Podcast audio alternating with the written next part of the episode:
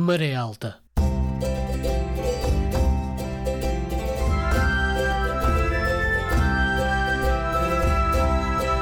Na madrugada do dia 25 de abril, o movimento das Forças Armadas Portuguesas estabeleceu o controle da situação política em todo o país, proclama à nação o seu propósito de a libertar de um regime que a oprime há longos anos e de levar a cabo um programa de salvação do país e de restituição das liberdades cívicas de que vem sendo privado.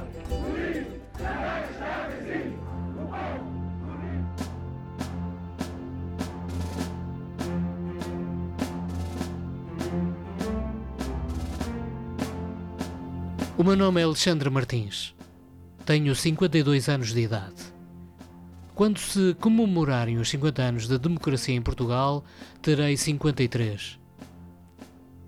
Às primeiras horas daquela manhã, militares de vários ramos ocuparam pontos estratégicos na capital portuguesa, com o objetivo de derrubar o regime do Estado Novo. Os sinais de código para dar o arranque das operações foram as canções de Paulo de Carvalho e Zeca Afonso, que tinham sido transmitidas através da rádio nas horas anteriores.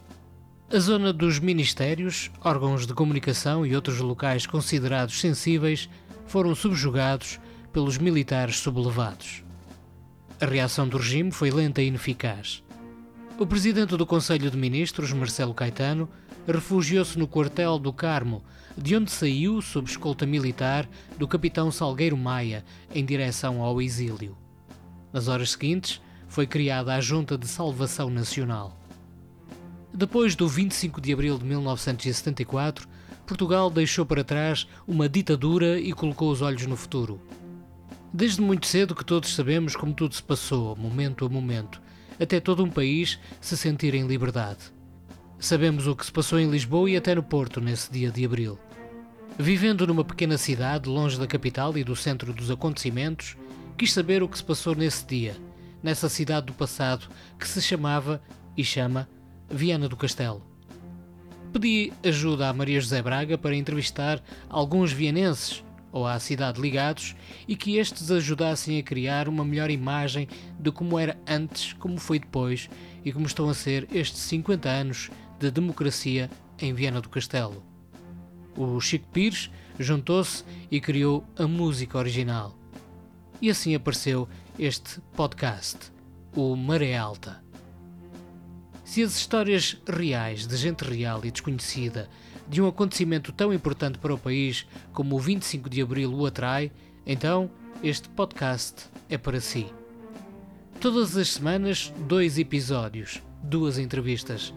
E assim será, desde o dia 22 de novembro de 2023 até 25 de abril de 2024.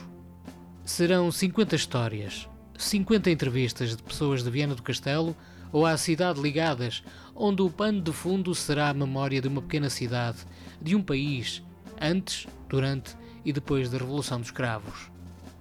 Maré Alta. A liberdade também está a passar por aqui. A partir de 22 de novembro de 2023. Maré Alta.